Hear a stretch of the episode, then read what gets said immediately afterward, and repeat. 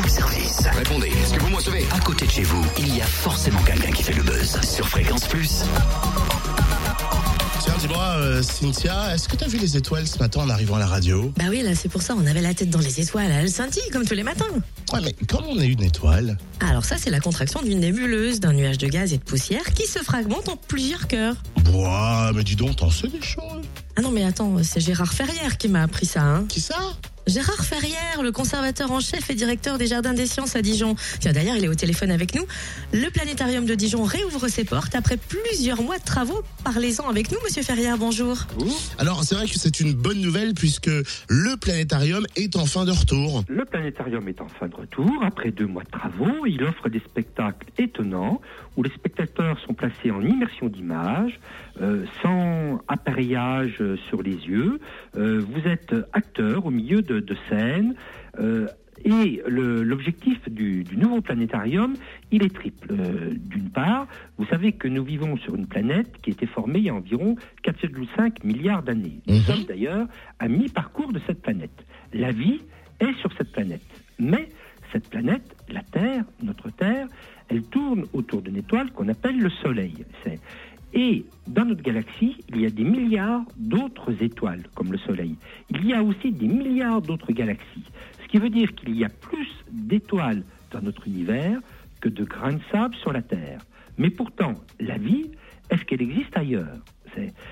Pour l'instant, nous sommes incapables de répondre. Mais euh, le planétarium, justement, euh, à partir de ces spectacles, justement, nous questionne sur ce sujet, car comprendre nos origines, c'est important, et parfois, il faut aller dans l'immense laboratoire cosmique, justement, pour rechercher un petit peu ces réponses.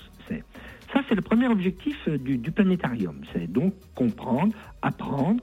Et puis le deuxième objectif, il suffit pas que les scientifiques justement proposent des théories, proposent justement ou décrivent des, des observations, des faits. Il faut aussi faire partager ces observations avec les publics.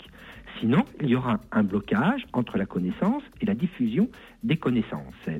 Et euh, à mon avis, hein, à notre avis, toute l'équipe euh, ici, il faut justement rendre plaisant le discours. C'est un peu comme Jules Verne au 19e, à partir de ses romans, Jules Verne a su rendre la science plaisante. Et il manque peut-être d'ailleurs des, beaucoup de Jules Verne maintenant pour rendre la science plaisante. Donc, et l'objectif, le deuxième objectif du planétarium, euh, comme je vous l'ai indiqué, à partir de spectacle, c'est rendre plaisant justement toutes ces informations scientifiques, toutes ces données, que ça soit euh, l'astronomie, mais que ça soit aussi comment fonctionne notre planète, les volcans, les séismes, les cyclones, etc. Donc, deuxième objectif du planétarium. Et si vous permettez, je verrai un troisième objectif aussi. On vit donc sur une planète, mais c'est une planète qui est petite. La, Terre, c'est. Et euh, les ressources sont limitées aussi. Il ne suffit pas euh, qu'on construise des maisons, faut-il avoir une planète pour euh, justement placer nos maisons? Et le troisième objectif, c'est faire comprendre que nous sommes tous citoyens par rapport à cette planète et que c'est à nous de la préserver. C'est l'objectif principal de l'établissement, le Jardin des Sciences, que ce soit avec le planétarium, le jardin botanique ou le muséum.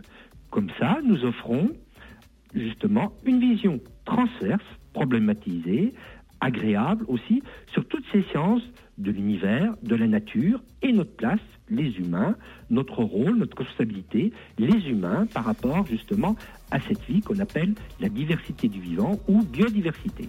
Vraiment passionnant, Monsieur Ferrière. On l'écouterait pendant des heures. Et si vous voulez, d'ailleurs, direction le planétarium de Dijon, qui vous accueille donc depuis le 15 novembre dernier, rénové. Un planétarium tout numérique ouvert à tous avec de nouveaux spectacles pour petits et grands.